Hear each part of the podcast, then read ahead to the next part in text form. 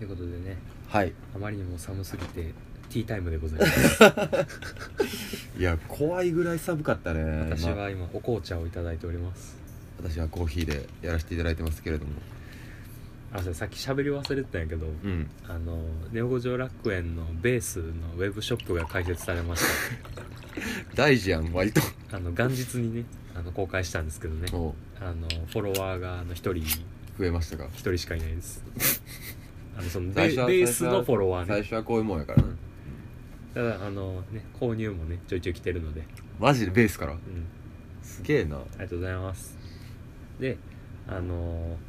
ゆとたわのかりんちゃんとほのちゃんが、うんうんうんあの NGR パーカーのねモデルを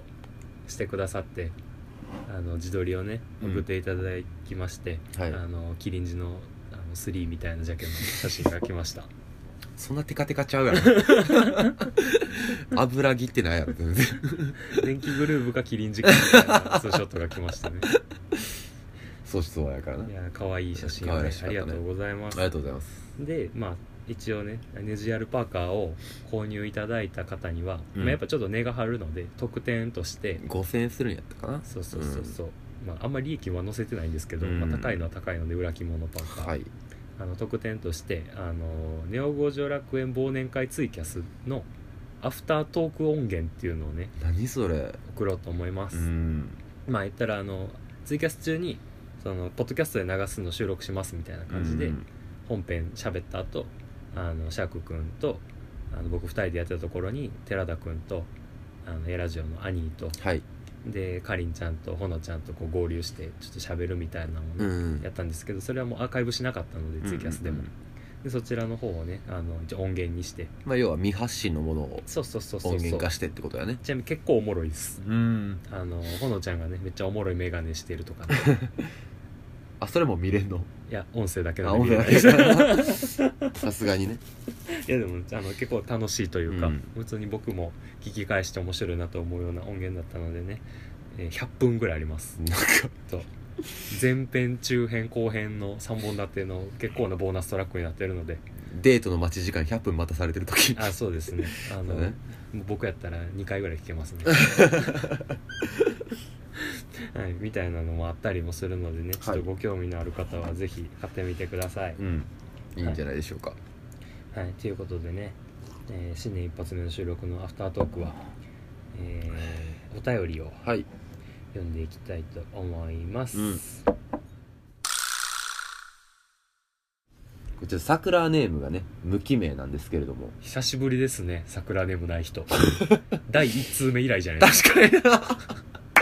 あ1通目もなかったでね実はあの何第3回で「桜ネームない人は僕らに桜ネームつけてくれってことでいいんですよね」みたいな感じでねあ言ってたっけそんなこと難しいですねあでもじゃあちょっと読ませていただきますははいい、とりあえず一読旦えー母親からゆとたわを勧められてゆとたわの男バージョンあったらおもろそうやなと思ってうん、うん、心の砂地にたどり着いてからの五条楽園であすりがとうございますなるほどそういう経由でねなんか自分と同じような感覚の人がいるんだと思うと楽しくて楽しくてハマっている33歳ですうんおうこれからも楽しみにしております終わり ジブリみたいもういっちゃん純粋なメール来ましたピュアピュアやんピュアピュアのメール来ましたいやありがとうございありまがとうごいざいますということでねちょ桜っネーとムないんですけれども考えましょうかじゃあじゃあうん下の名前の漢字かあちょらいちょちょただいて推測してんかゆユミムーさんとかですユねミムーさんか ああまあまあそうかうなんじゃあ一旦暫定ユミムーうさんんじやゃなあはいということでね、うんこユミムの方ーさんのは桜ネームはユ一ミム旦ユミームーささんんででお願いいたし ます不服なら自分で考えてくだ さいユミムーでしたがつって、改めて送っ てうんください、改めてお願いしますますはいでもなんか経由としては母親からゆとたわ勧められてすごいね確かに、てかその33歳なんでしょうん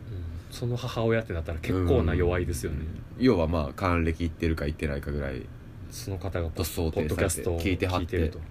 あんたゆとたわ聞きなさいって言われてでハマった上で男版ないんかなーってなってここっすそ こ砂行ってこっち来て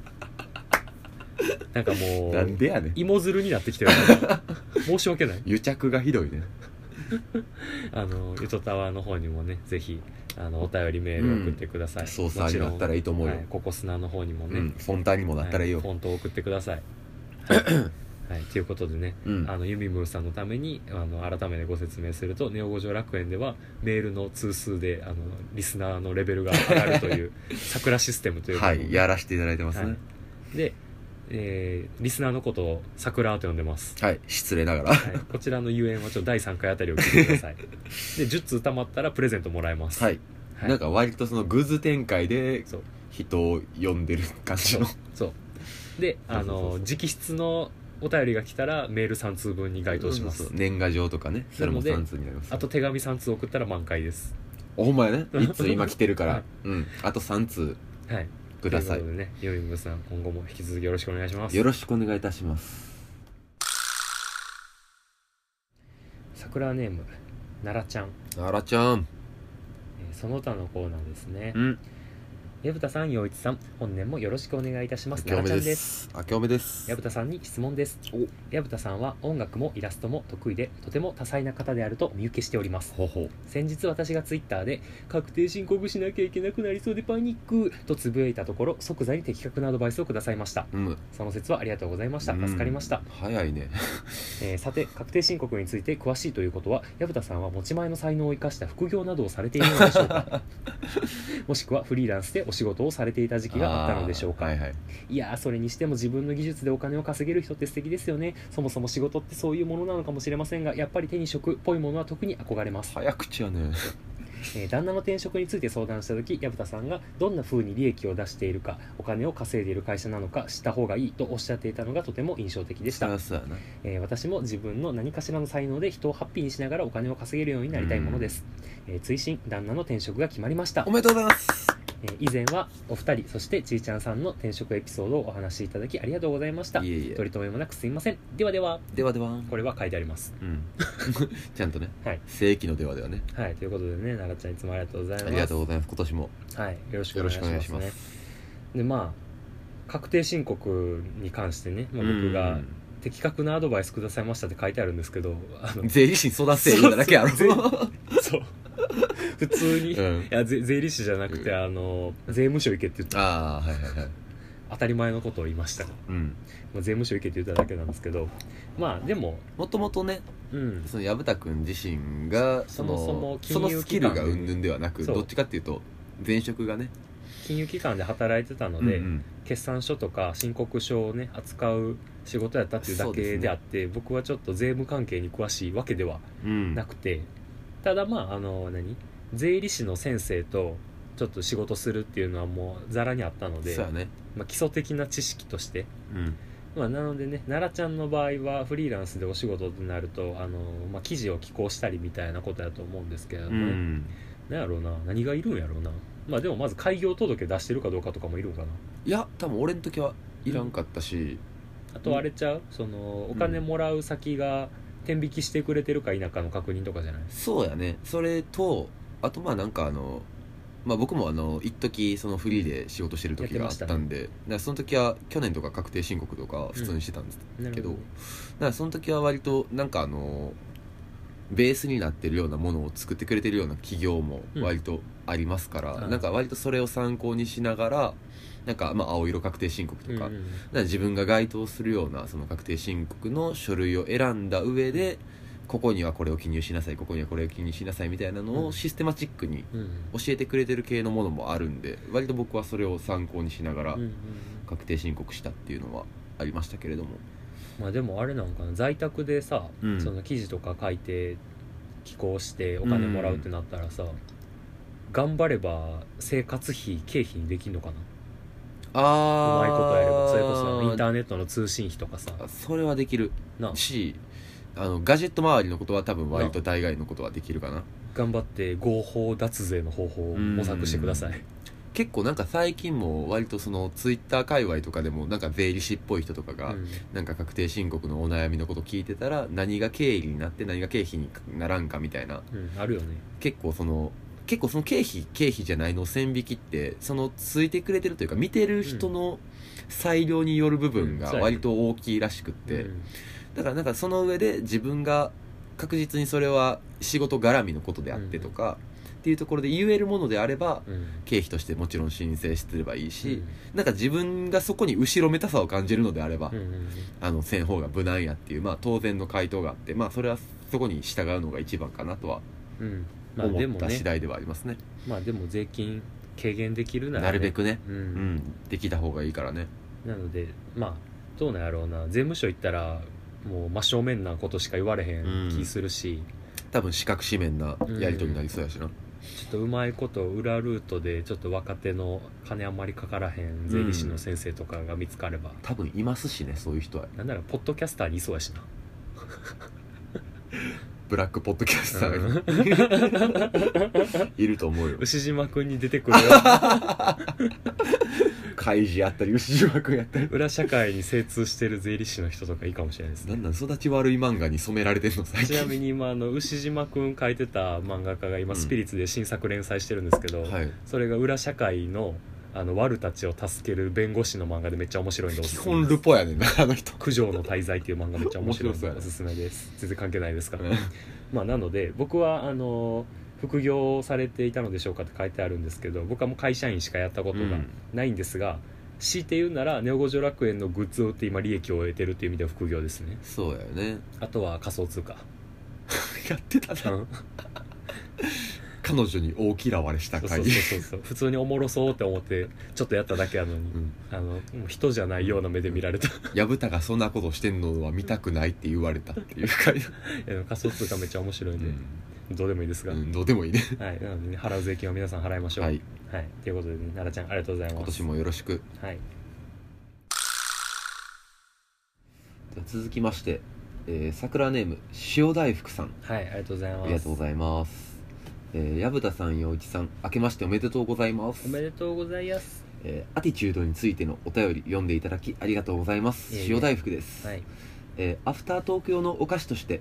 塩バタカマンはいかがでしょうかうん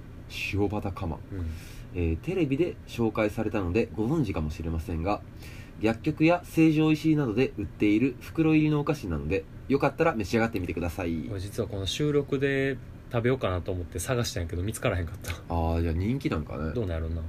さてとってもくだらないお話なのですが、うん私は韓国のアイドルが好きでよく動画を見ているのですが、うんそこでファンから、えーアイドルの方へ「お尻は1個ですか ?2 個ですか?」と質問するのが流行っているようです、おどーういうことなるほど、私はその質問を聞いてパッと「2個でしょ!」と思ったのですが うん、林先生、 えー周りに聞いたところ4人中3人は2個1人は1個という回答でしたなんかもう1から4までの数字全部出てきてるもうややこしいねもうちなみに1個派の方は下着としてのパンツは1個じゃんと主張うん2個派の方は、えー右尻左尻を1個ずつ捉えて2個と主張あ、まあさしさしりとうしりねそうね差し尻お尻で2個ワンパックみたないるなほどと主張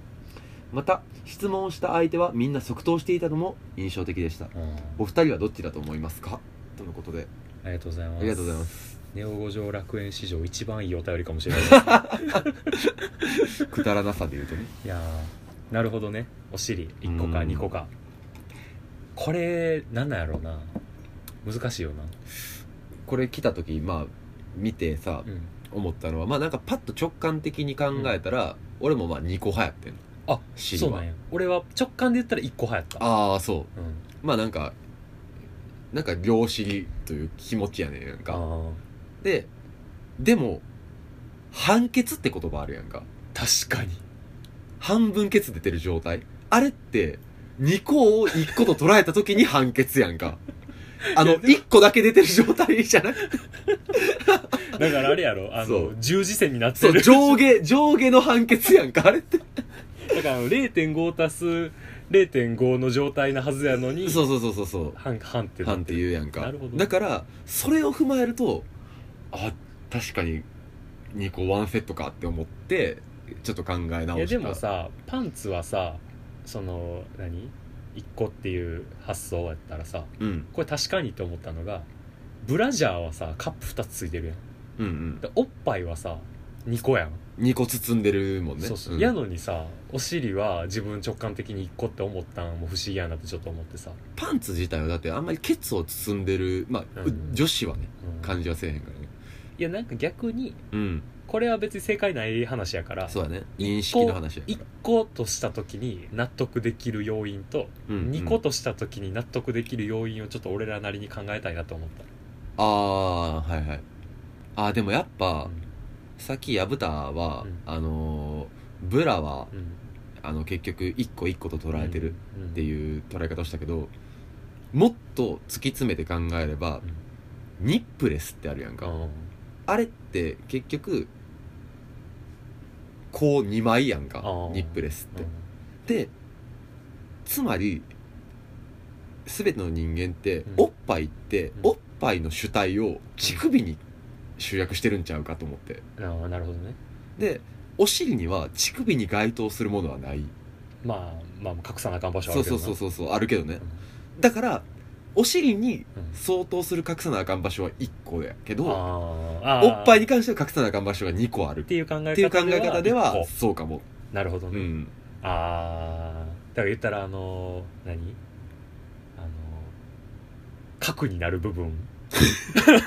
意味を持つ部分 そうだかそうらだねそうそうそう、うんその部位のうんコアそうだねっていう基準で言そっうたそうらそうお尻はかも一1個個かもでもお前2個も該当するのは分かるけどな、うんうんうん造形的にそうやね造形的に似てはいるからねうん難しいよね、だからでもその時うんお尻として捉える部分ってうん穴ではなく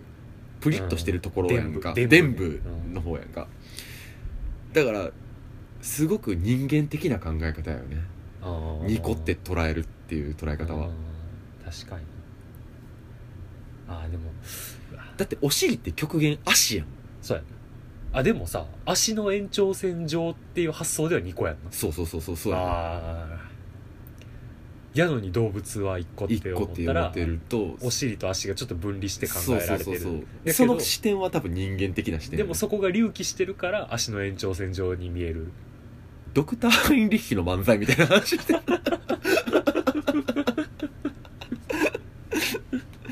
いやでもほんまにそうそうでもそう捉えるとそうやよね、うんなんか結構人と獣の境の話をしてる気がするこれは、ななんやろねまあゆ俗っぽい言い方をすれば、なんていうかそそる対象としてのお尻として捉えてるんじゃないで1個と捉えてるのってどっちかっていうとあの生物学的な捉え方なんかな難しい例えばさ両手でさ、うんおっぱいを掴んだ時さい2個掴んでるなって実感湧くやん、うんやけどさお尻を両手で掴んでもさ1個を掴んでるって実感ならへんだって目的が違うもん ガッてやるよモーゼのごともうくゼロごとく、確かにねモーゼは2つあるものを掴んでるんじゃなくて1つのものを分かち分かつ作業をしてるからな、一回うん、実回どころじゃなくて一回戒めは一つやったうんでもそれもやっぱコアに通じるだからその、うんそうつまりうんそのお尻のうんあのお尻たらしめてる部分って言うたら隠してるとも取れるやんかあつまりその奥に本質があるとも言えるやんか開いた先にあああなるほど、ね、やけどおっぱいに関してはとっさきになるほどその核があるわけやから、うん一個一個と捉えれるんかもだからやったらお尻の場合はこう観音開きに戸を開いてるけどそうそうそうそうそうでも戸は一つとは一つなんよなるほどそう日本の神話 雨宿のなん とかアフタートークっぽい、いやでもまあまあでも今のを総括したら、うんまあ一個そうやねコア的に見れば一個やわ、なるほどね、うん、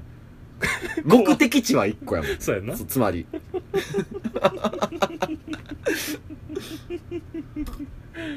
だから、本来うんお尻そのものというか、うん伝部というものにはコアは備わってないけれどうも、ん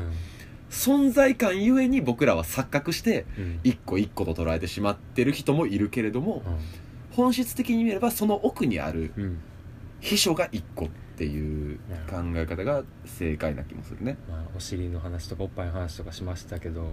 名前が塩大福っていうのも意味深ですね膨らんでるね しょっぱいんかないやまあねあの新年なんで ね死ねるから紅白まんじゅうの白の方で縁起縁起のいい桜ネームということでねどこがえということでねあの1個派2個派のね意見がありましたらねじゃまあねた反論お便りでくださいはい、 おお待ちしておりますはいちょっと塩大福さんありがとうございましたありがとうございますえー桜ネームポープペンさんポープペンありがとうございあますりがとうございますえー矢蓋さん陽一さんこんばんはこんばんは初めてお便りしますあポりがーとうプごペざいンまですすありがとうございますお便りが途切れたら番組終了というお便りカツアゲに怯えてまあまあまあその通りや意を決してサイレント桜を脱することにしましたあ、りがとうございますえーこれがネオ五条楽園の延命につながれば嬉しいです、うんえー第34.5回の配信終盤で、えーネオ五条楽園にお便りが途切れない理由を推測してたお話が過去一レベルでとても好きですへええー送ってくれた人の俗人性をめちゃめちゃ考える意識的にペルソナを組み立てようとするの言葉に、えー新規桜から満開桜になるまでのスピードが皆さん爆速なことにも納得がいきました、嬉しいねえー桜の皆さんの枚数を重ねるごとに立ち上がってくる人格はどれも愛らしくチャーミングですねせやね間違いないでうすね、んえー愛されペルソナに仕立て上げる薮田さん陽一さんお二人の手腕とそれに呼応する桜の皆さんのセンスに毎回楽しませてもらっていますいやえーさて、えーそこまで意識的に人となりを扱っているお二人なのできっと自分たちのペルソナもかなり組み立てているんじゃないかと睨んでいるのですが ー嫌なやつやないかがでしょうか、嫌なやつえーネオ五条楽園の収録において意識的にしてる振る舞いあえて見せていない側面編集でカットしたエピソードなどお二人の仮面の奥少しだけ覗いてみたいですほ私には一体どんなペルソナが組み立てられるのでしょうかワクワクですね、えー今のところお便りカツアゲに屈した姿しかお見せしていないので今後は満開桜を目指すとともに可愛らしいペルソナを獲得するための可愛らしいお便り作成に励みますうぜひぜひどうかネオ五条楽園が長生きしますようにということでありがとうございますボブペンさんありがとうございます実はねツイッターとかではねあの、うんうん結構感想書いてくれたりね見てた見てグッズとかも実は買ってくださってる方なんですけれどもね、まあ、まあありがたいですねこういう風に聞いてくれてるっていうのもね割とあれやな今までそれこそ100通以上要は来てることになるんやけど、んお便りは、うん結構その5本の指に入るレベルで嬉しいお便りやなこれはそうです感想お個便人り的とにはしてはねすごいなんか、桜のその何番組に参加してくれてるリスナーも含めて「ネオ五条楽園」みたいな捉え方をしてくれてるっていうのがすごいね、あありがたいですねまあ一応ねこの番組の醍醐味になりましたからねなんやかんやで、なんか俺らも意図せんとなんか周りにうん、こうやってなんていうか支えられてじゃないけれども、うん周りがそうしてくれてみたいなところもありつつうん、獲得してきたようなだってもう番組始まってすぐぐらいの時とかはそれこそさっきのお尻みたいな話ずっとしてる ようになるんかなと思ってたからねそう やなもう永遠にフォロワー10ぐらいのそうそうそうそう感じかと思いきやね、まあっていうことでね、うん、まあ僕らがね番組においてペルソナを実は自分らで組み立ててるんじゃないかとあー演じてるんじゃないかとうんうんうんうんまあ演じてますけどねなんていうか形式上は、そうね言葉遣いまのあ、デ部ス分マかスら、調で喋るのもそうですけど、そうやねなんやろうなでもなんかあるかなあるけどなんか悪い意味じゃなくてな、そうなんかまあ俺から言うとやけどうんいっつも思ってんのは、うんあのまあ薮田とはさ、うんまあ、ふ基本いっつもこの番組って二人語りうんが、まあベースにあるやんか、うんまあ、たまにゲストがおるっていうのはあるけど、うんやけども、まあ、二人で語ってる時も、うんここに誰か知らん全く知らん第三者がおる気持ちで喋あそっうてそるうかそなうそうだって 一番は これねあんまり言ったことないけどさ、俺ら結構スマホ見つめながら喋ってるそうやねいや結局そうここにあのお便り をお便りとして捉えてるというよりかはいた子的に一人そうやねなんかいんねんなんやろうなさっきのさそのお尻の話してる時は結構俺と陽一目見合わせながら喋ったけどさこう割と桜の人に呼びかけるような喋りをする時ここ見てそう収録してるスマホを見つめるような俺らなんか知らんけどけこれ癖なんか分からんけど、うんもうそれは自覚はあるわこの番組を始めてしまったがゆえについた癖みたいな、うんあるあるなんかっていう意味ではその何あの誰かに根節丁寧に説明をしようとするキャラクターになってるような、そうやだよから、ね置いてきぼりにしたくないっていう感じがんその意識はマジうでん共有できてるんじゃないか、うんだからペルソナとは違うかもしれへんけどこの意識的にしてる振る舞いの一つはそれですねそうやよねそれ以外は逆に言えば普通というかうんちょっとさっきのさいつも喋ってるような感んじなの初詣の思い出の話した時とかは、うん俺が普通に陽一とさ、飲み屋とかで喋ってるぐらいのテンションだからここの陽一と2人で喋ってる瞬間もあれば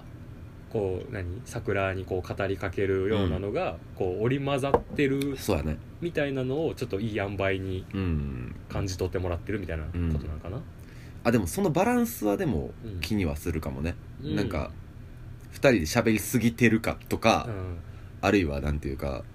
この人だけになってないかみたいな気も、確かにには確かにだから逆に言っなるかもねたら俺は編集でそこをちょっといい感じに引き算してるそうやねら編集に関してはもうほぼやぶたやかだらからなんか俺と陽一多分さ収録中にさここ絶対カットやろうなみたいな行き過ぎた瞬間みたいなのを察知するやん か、でそこを切ってるからああの急に喋らんなる瞬間がらどうせこれは、うんそうそうそうみたいなのはあるだから編集でカットした、あるあるまあ、エピソードっていうほどのあれはないけどそうやねあの着地点見失う感じの喋りになってしまった時うんうんとかにカットしがち、だからなんかなんやろうな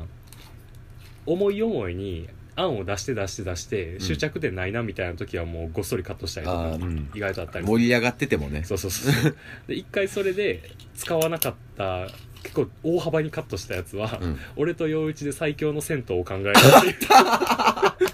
あれはほんまに無駄そうそうそう俺と陽一で意味がなかったあねったらいいなの銭湯を2人で考えて何も落ちない ままあったらいいなで終わった回がだってそれが成り立つわけでもないしだからこれで結局これ喋るならほんまに戦闘側の人ゲストに読んだ時でいいなってなったからねそうやねあれカットしたっていう話はありましたねうん、逆に言えばそれは使う余地の展望が見えたからかっていうのでもよかったっていう意味やからそなうそうそうそう近場に銭湯やってはる人がいてっていうのがあってねまあっていう意味でうんなんか結構ダラダラ喋ってるようでちゃんと楽しんでもらえるようにしようみたいな風にしてる部分がこのあえて見せていない側面になるのかな絶対言わん方がい い結果的にね絶対言わん方がいいけどねまあ、あとは、えーまあ、まあでもそんな感じかな、まあ、あとは強いて言うなら露骨な下ネタ言わんとか、うんまあ、それ取り決めみたいな部分になっちゃうけどまあ単純に普段からもそんな話をせんからそなうそうそうそうまああとなんやろなこれの趣旨とはちょっと変わるかもしれへんけどなんかなんとなく緩く「ネオ五条楽園はこうあるべき」みたいなんで決めてんのがあのもう俺ら名乗らんっていうん名乗らへんっていう番組の冒頭とかにああそうねでなんかこの番組はみたいな説う明ん言をわんねしないみたいな、うなんなんとなく暗黙の了解でしてるそうだねちょっと唐突に始まる風にしてるのは、うんあくまでも俺と陽一が喋ってるのを聞いてもらうみたいなちょっとなんかいつも通り感の演出みたいなね、結局なんかそのつどつど言うてるけど物質感うん、みたいなそうそうそうそうものは根底にはあるからいちいちそんなねなんか入ってきたタイミングで説明されるのもあれやろみたいなのは、そうやけどまあそれを不親切に感じる人もいるんで、うんうん一応そういう人のためにトレーラー音源をね1分間で僕らの自己紹介と番組の趣旨を伝えるって音源作ったんですけど、無意味なやつなあの再生回数鬼低いやつ 誰も求めてないから初めて入っこてくれた人うはんトレーラー聞いてあの声の聞き分けをしてから入ってくれるのが一番いいんですけそどうやねまあでもねそれも自由なんでうんまあなんか合ってないようなもんやもんなそうあそれうそうもそうみたいな感じですかね、仮面の奥というほどのことではないですが、そうやななんかそれなりうにん振る舞いはあるけれどそうもあまりかけ離れてはいないので本質的なそうや部な分からみたいな感じですうかね、んあと普通に恥ずかしい一面はあんま見せないようにしてます だいぶ出してるよ 出てもうてんねんだいぶ俺らのコアの部 うん分序盤に出てる寄って寄ってスタートやんしよてってスタートししょっぱなよあのネオ五条楽園のコアを第1話に、 俗人性のコアが出てそうるですね逆にこのあのもうすぐ、ね、4月で1年とかになるんですけど、うん、まあ、多分第1回とかを聞き返したら恥ずかしさ通り越して新たな発見があるかもしれないですからねいや嫌やねまあもう消したいぐらいやねまあないですね、うーんはい、ということでね、まあポープペンさんの、うんまあ、今回が初めてのお便りやけれども、はいなんかそれこそ初めどんな人やろから徐々にあこの人いじれるなみたいな人が 要は俺らの中にもさ湧いてきますか出らてきたわけやかうらんそう育ってほしいですねあそうですね、うんポープペンさんも、ということでねまあ、あのお便りカツアゲに屈してくれたおかげで、 ねそうよこんなにいい桜の方がいるんだっていうね本当にそう認識芽生よえましたので、うん引き続きお便りの方よろしくお願いいたしおます願いしますすごい久しぶりに感じますね確かに はいじゃあ、えー、桜ネームシカゴコーヒーさんお久しぶりですお久しぶりでございます明けましておめでとうございますよろしくお願いします今年もよろしくお願いしますえーお便り、えー桜の歌ボリューム5」の年末年始の話を伺ってて思い出すことがあります、おうチョコラ BB の君にはうん一度振られていてほ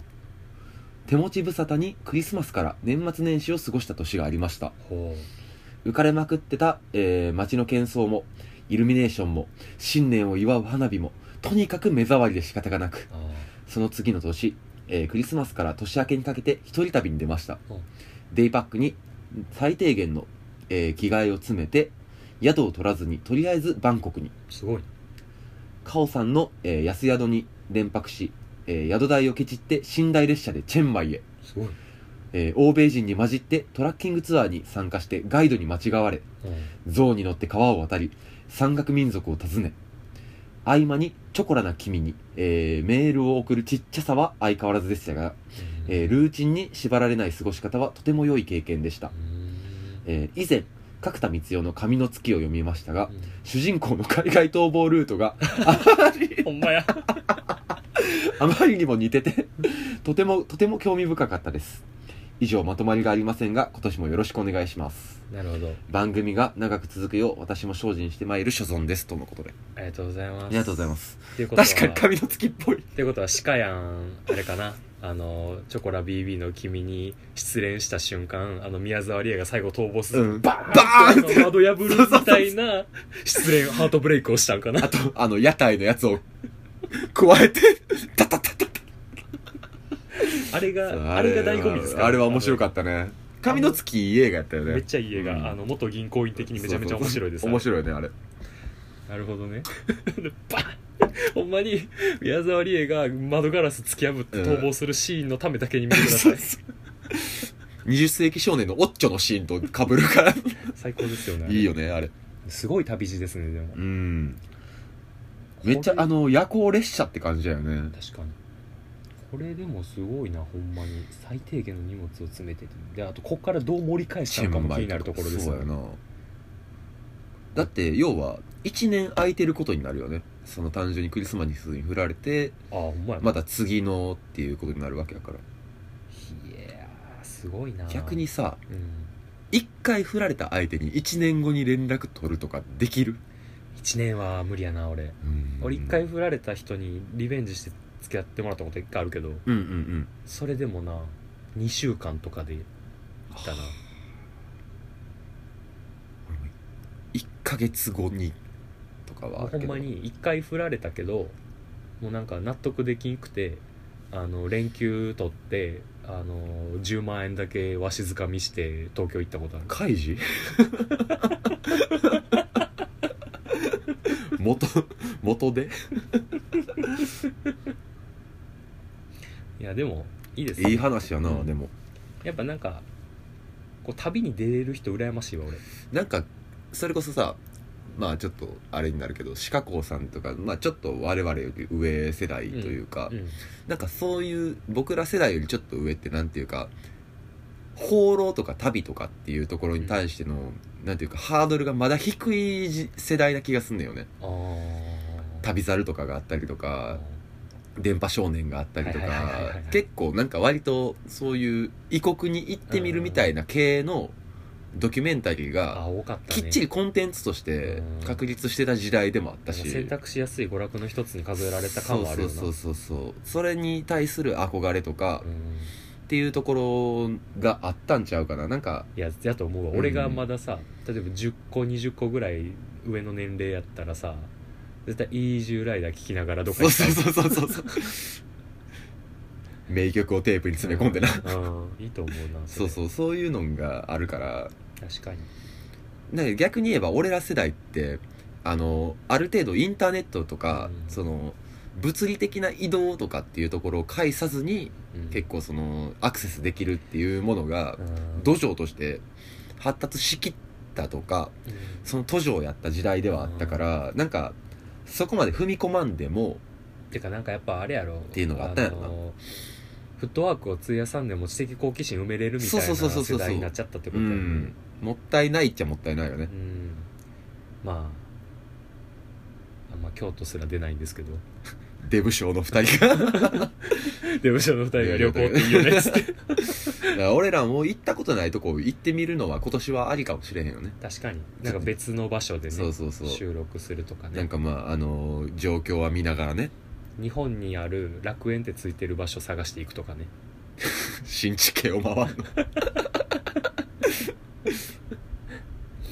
いいですねまあまあありやね、うん確かにまあちょっとご時世柄あれですがなんか落ち着いたらそうやね僕らも一回飛び出してみるのもねなんか割とそういう旅先から配信みたいなことをやってる人もいるで多いしょもうんしねね多いでしょううし、んいいと思いますよ、いやでもいい話やね、うんこれも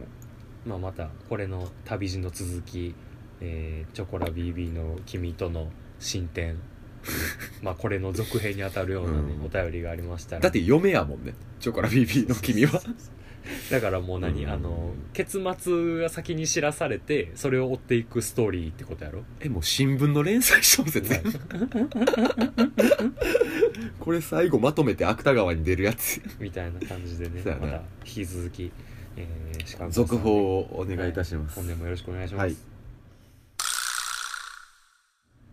えー桜ネームリリさんリリさんはいえーやぶんぶんさん陽一さんえーはじめましては明けましておめでとうございますおめでとうございますリリですはい忘年会で、えーシャークくんさんと映画に出てくる美味しそうな映画飯の話をなさっていたんですけど、ほえー私が思い出せる映画飯の話が、えー食べ物そのものというよりその場面やツールとしていいよねってだけだったんですけどううんもし、えーご覧になったことがあればお話聞きたいですうん映画「クレイマークレイマー」ではああはいはいはいはい最初は、えーフライパンごと落として大失敗していたフレンチトーストを、うん最終的に、えー我が子ビリーと一 緒に上手に作れるようになっているところ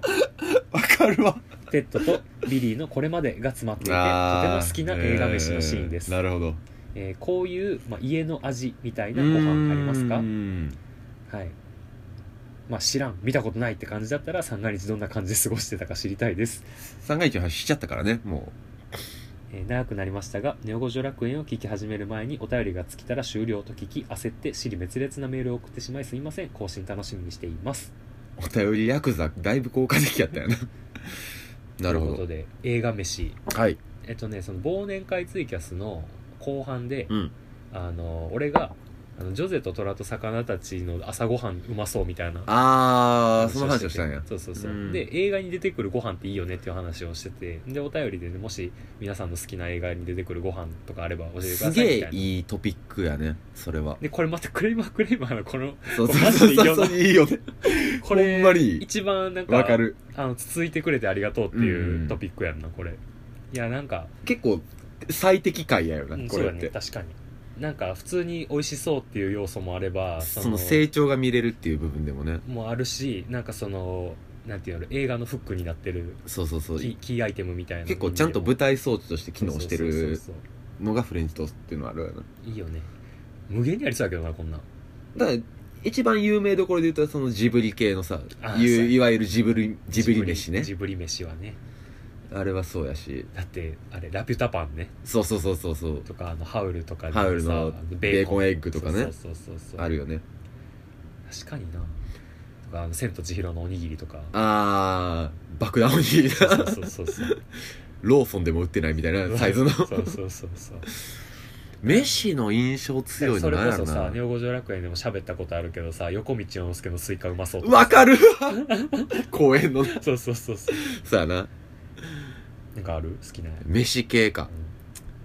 あのねああるあるでそれで言うとまあそれこそあのーちょくちょくこの番組では言うてるあの人のセックスを笑うなっていう番組では結構食事のシーンってそんなにないんですけれどうんうんもあの羽二重餅が出てくるんですよああ出てくるな福井の名産なんかな、うんあれはであの要はお餅があって、それに対してなんかあのちょっと食べ方が独特というか、うん包装を取ってその上になんかきな粉とかなんかうんあんとかをまなまぶしてうん食べるっていうのがあるんですけれどもちょっとなんていうか包装が複雑というかうん食べ方ちょっとあの一回まずこれをほどいてでその後これをこうしてみたいなうんちょっとしたなんていうか作法があるんですよねあーそれを要はあの主人公の男の子はうんあのー美大に通ってる男の子なんですけれども、うんその美大の先生に恋する、うんで美大の先生の家に行くことがあっうてんパッと行ったら実はその美大の先生が結婚してましたと、うん旦那さんに会うとうんえ結婚してたんだってなったところで、自分でもその収集がつかんまんま旦那さんにももてなされてあーで「あ羽二重餅お土産であるから一緒に食べよう」って言われてうんその旦那さんに羽二重餅の食べ方を指南されるシーンがあるんですよこれをこうしてねここをまずほどいてその後ここのあんをちょっとつけてとかうんそういうののシーンがあってすげえいいシーンなんですよねうんそれが結構それを見てると結構あの要は全編通して割と冬っぽい感じの映画ではあるんですけれども、うんまあなんかあのほっこりしながらも、うんその主人公の切なさみたいなのをあ感ーじつつそうなんかあるっていういい機能があるんですよねアットホームな演出にはなってるけどあこの女の人はそれをちゃんと多分この旦那さんに教えてもらってもうすでにちゃんと食べ方は知ってんねやな俺は知らんねんなみたい ななんかあれ思い出したあの陽一が好きやったあの写真屋の 人ミッチーなミッチーミッチー思い出ミッチしーね そうそう俺の恋はミッチーやったから あれこそ俺はほんまにリアルで人のセックスを笑うのをやってるんでたうんいやなんかそういうなんか舞台装置になってるっていうのがいいというか,、なんかそうそだのねなんか料理がテーマの映画もいいけど、っうんていうよりかはかもめ食堂とかは露骨やけどもそうそそういうわけではなくねみたいなのがねいいよねそうそうそうそうなんか俺それで言ったら俺ちょうど昨日「その私を食い止めて」っていう映画をね今やってるねそう今やってる映画をねちょっと見てきたんですけどめっちゃ最高やってでそれにねあのコロッケが出てくるんですようんあの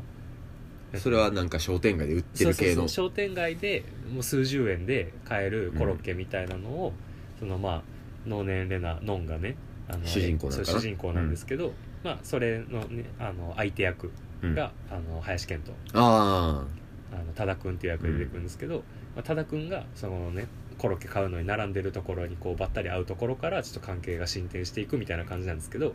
まあ、要は最初はちょっと、まあ、仕事のつながりの人やから挨拶して立ち去ろうとしたら「あちょっと待ってください」っつってそのコロッケを買ってこれ美味しいんで食べてみてくださいって渡されるみたいなところから始まるのよああなるほどそうそうそうじゃあ割と冒頭のあたりのそうそうそうそうそうでもちろん結局それ美味しいから結局またそこで買うようになって飲んだであのそこでいろいろねあのまた林健人とまたばったり会ってみたいなのがその商店街でよくあるんでそのコロッケ売ってる おっちゃんが見届けてんのよその2人をいやーねそうそうそうだからなんかまあコロッケがっていうよりそのコロッケ屋っていうおあーっちゃんが舞台装置としてバーとしてのねそうそうあのなんか俺らがにやけてるのを代なんか代弁してくれてるみたいななるほどねでしかもコロッケもうまそうで普通に俺昨日普通に帰りコロッケ買ったっていうっ結構その第4の壁としての第3の壁がある感じやなていうのとうんなんかなこれコロッケでしかできひんなと思ったああってのはいやなんかさこう商店街で並びながら順番待ってでその場でパッと買ってあの人にもあげやすいでしかも晩ご飯のタイミングとかやってでまた自分でも買いたくなるちょっとしたご飯ってあんまなくないと思ってああご飯って考えるとそうやなそうそうそうだから今それを聞いて思ったのはあの100万円と苦虫ようなドーナツなんよあああの商店街ので最後に食うドーナそうツそうそうあれっぽさはあるよねでも多分それやったら一人暮らしの男並ばんねんそうやねの確かにそうそう考えたらそうやねそうそうそうっていう意味でめっちゃいいね私を食い立ててにおけるあの商店街のコロッケはめちゃめちゃ確かいいに確か舞に台装置になってるのよほんまにそうしやかもうまそうあと激安みたいなコロッケって安いよねねうまいよねコロッケってマジで家で作るもんじゃないねなあ芋とミンチ揚げてるだけやのになお肉屋さんのコロッケ最高ですよねはいみんなのでねあのちょっともうそろそろ上映終わりそうなんですけれどもねああ俺も見たなてか本当はね私を食い止めてこんな観点で喋る映画じゃないんですけどうん多 分でもなんかその映画飯のコーナーはあってもいいかもねあ確かにうん、あ新しいコーナーが生まれました映画飯の映画飯のコーコナーーナーまあ多分あの私を食い止めては多分シャーク君あたりが熱弁してくれるんで、 うんかりんちゃんとかシャーク君ありまた聞きたいなちょっとそっち喋っもてくれるんで僕らはちょっと違う角度からお話ししてみました、そうですねはいということでねあの新コーナー皆さんの好きうなん映画飯のコーナー、いいですねでそれを僕らがあの買ってきて食べるみたい なのがいいかもしれないですねありやなはいもしとか映画に出てくる架空のおやつとかご飯とかねっていうのもあったら面白そうなんで、ね、そうやねよかったらね皆さん教えてく教ださいえてほしいですねはい、ということでね、リリーさん引き続きお便りお待ちしております。よろしくお願いいたしますでは最後のお便りになります。はいえっ、ー、とですね、まあ直筆のお便りもくださいましたが、おやはり書き足りなかったのでしょうか。何ですか矢蓋さん、陽一さん、こんばんは。こんばんは好きな半島はスカンジナビア半島。ああ桜根のもうレオです。ああもお二人の好きな半島はどこですうか？めんどくせえじゃあバルカン半島で。能登半島ではい。 はい。えーホームカミングスのメジャーデビュー、遅ればせながらおめでとうございます。僕は、ホムカミの皆さんとは面識はございませんが、うん2013年からホムカミのことは存じておりました。 おお初期ですうね、ん結構割と出家やね結成1年ちょいぐらいかな。えー2013年は僕が京都にやってきた年です。えーえーうん三浪の末にようやく合格した第一志望の大学、えー京都市左京区北白川とかいう 比叡山の麓みたいなところで始まった一人暮らしで、えー京都での娯楽の仕方が分からずに過ごし始めて2週間くらい経った頃でしょうかバチバチ存じ上げておりますよもう特定できますよこれ、うん 大体わかるよもえーお兄さんちょっと縄で縛られてみないう 大学に書類を提出に行った帰りに僕に声をかけてきたのは絶世の美人さんでしたすげええー 私縛り師なの お兄さん今時間あるちょっと縛られてみない何時かだけ教えてくれ 7時かな夜の僕はマリリン・マンソンは聞くものの SM に興味はないのですが MS ね天下一品の1号店の近くの路上で彼女に縛られるとトロトロになってしまいました縛られたんや屋台の味ぐらいトロトロになドるロとドかロこやからなもう野菜も溶けてってりやったらドロドロやドからロドロやからな屋台の味ぐらい中華やなえー縛り師ってすごい彼女のスクーターで家まで送ってもらい彼女は自己紹介を京都精華大学の学生であると告げた後メールアドレスと電話番号と LINE の ID と名前を書いた紙を僕のポストに入れて帰りましたいっぱい情報いっぱいまた縛られたくなったらいつでも連絡してね明日やんとのこと でした、それ明日ですやんえー、三春さんというその縛り師はあ明かすよく僕を大大学 によく僕を大学に招いてくれて、えー聖京火に都聖火大学フォークソング部の演奏などにも誘ってくれましたそこで知ったのがホームカミングスうん男女比が珍しかったのでギターの福富さんは最初サポートかと思っていましたあああ福富君だけね男子で、あとは全員女子とい一う三やからねうん当時は大学の外のイベントに出るときは、えーホームカミングスの後に括弧書きで「括弧京都聖火大学フォークソング部」とついていた気がしますその通りですねうんそうやねえー音響や照明も自分たちでやっていてすごいなと思いましたマイクに用電飾を巻きつけてましたねあれはペイブメントのオマージュですねえーホームカミングスは春のような空気感のほのぼのとした洋楽インディーを彷彿とさせるギターポップうんガーリーなコーラスワークはそこに涼しさも付かせているようでしたうん音楽もメンバーも今も変わらんのが本当に嬉しいいやそれはマジでそうやいねやそうなんですうよね、んえー縛り師の三春さんに誘われて5月に行った「いつまでも世界は」というイベントでもホームカミングスを見ました、いわゆるいつせかと呼ばれるやつですねそうそうそうそうはいまあ、サーキットイベントですね、うん京都の、えータマホームの CM に出演する前の「旧祖猫神」うや、んえー僕の大好きなユキさんのソロデビュー曲を書いた「シーガルスクリーミングキスハーキスハー」あああったな懐かしい懐かしいなのステージも見ました、えーしかし薮田さんの言うようにあまり歌がうまいわけではない畳野さんの英語詞のボーカルが特に印象深く不思議と心地よかったのを覚えています、うんえ1年クソ留年したおかげもあって僕は5年間も京都で大学生をやらせてもらいました、素敵なことよえー京都メトロでホームカミングスのリリースツアーを見たりタクタクでおとぎ話との対バンを見たりあったな縛り師の三春さんにあの時縛られてなかったらホームカミングスを知るのはもっと後になってからだったと思い ます、どんなんえー路上で縄に縛られるあの時のその選択をした自分がちょっと路上や自 慢路上やったんだからあの天下一品の前で前 でもうさぞかし天下一品な体験やったんでしょうねきっ といや天下一品の前前でで縛られるい天下一品に訴えられるやん場所がおもろいなおもろいね味重ねはい縄重ねか味重ねか知りませんけどもはい、で2018年僕は大学を出て地元に戻りました翌年には映画「愛がなんだ」を見てこの映画は、えーリンダリンダリンダ」の牙城に迫る僕の人生のベスト映画だと思ったほどでしたが主題歌を歌っていたのはなんとあの「ホームカミングスケイクスね」そうそうそう、うん京都を離れた後も着々と前に進んでいくホームカミの姿に地元から元気をもらっていはいます、はいメジャーデビュー本当におめでとうめでたいということでねうんありがとうございます今年もよろしくねはい、そうホームカミングス、まあ、この番組でもね散々話してはいるんですが僕まあは割と身近な存在そうやそうねそう仲良くさせていただいてて、矢蓋君はそうですねまあでもね元から友達だったわけじゃないですよ実はうんあの、まあ、僕も一ファンとしていたねい感つじやなっのたかかななそれこそ同じぐらい2013年とかに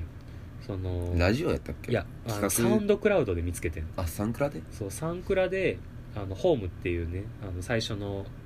あのインディーファーストに入ってる EP みたそいなうやつ最後の曲が1曲だけデモ音源で上がってるのを聞いてこれは絶対に来るって確信してでいろいろ漁っててそしたらどうも同い年でしかも京都の大学生、んだからそれも知らん状態でうん見つけてる、でなんか立命館サンのクラで掘ってんのがリアルやよなそうそうそうそう当時のねうん2013め年っ間ちゃわかる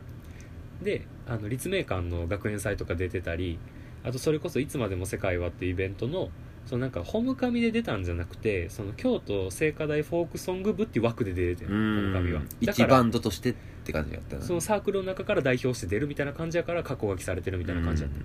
で多分その学外のイベントやったらその「いつ世界」が一番最初やったと思ううんうん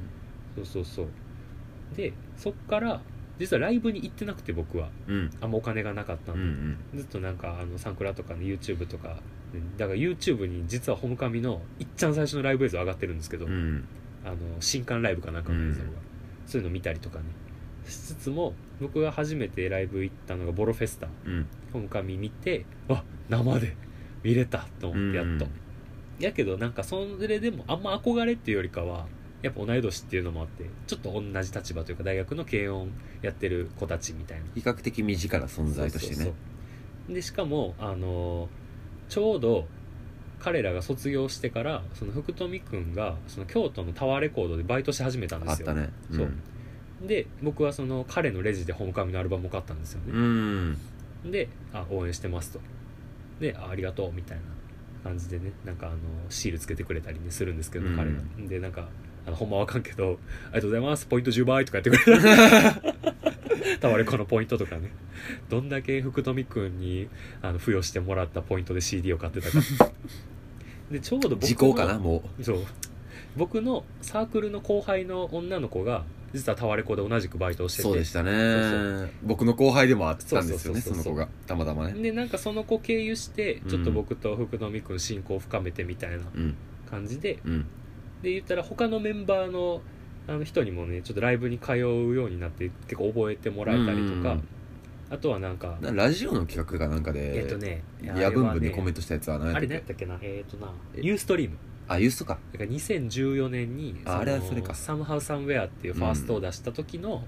あのユーストリーム配信で俺多分ちょうどそのぐらいに知ったんよな多で分俺はその時にうんお便りをねメールで送ったんですよラジオ番ほ組な読まれてみたいないやなんかな最初じゃあお便り読みたいと思いますみたいな、はいえーラジオネーム夏目智之さんみたいな感じでうんあのシャムキャッツのボーカルシャムねうんとか、あのすあの澤部渉さんとあかーうんスカートねとかあうんの平賀幸恵さんみあたいなあー界隈身な内身内のやつかってミュージシャン界界隈界隈っぽいな隈だけのやつかよってめっちゃ恥ずかしいことしちゃったなと思ってたら、はい、ラジオネームやぶんぶんさんって来てああー呼ばれた一般リスナーもそうそうそうそうそう、でその次に読まれたのが俺の東京の友達やってめっちゃおもろかったんやけど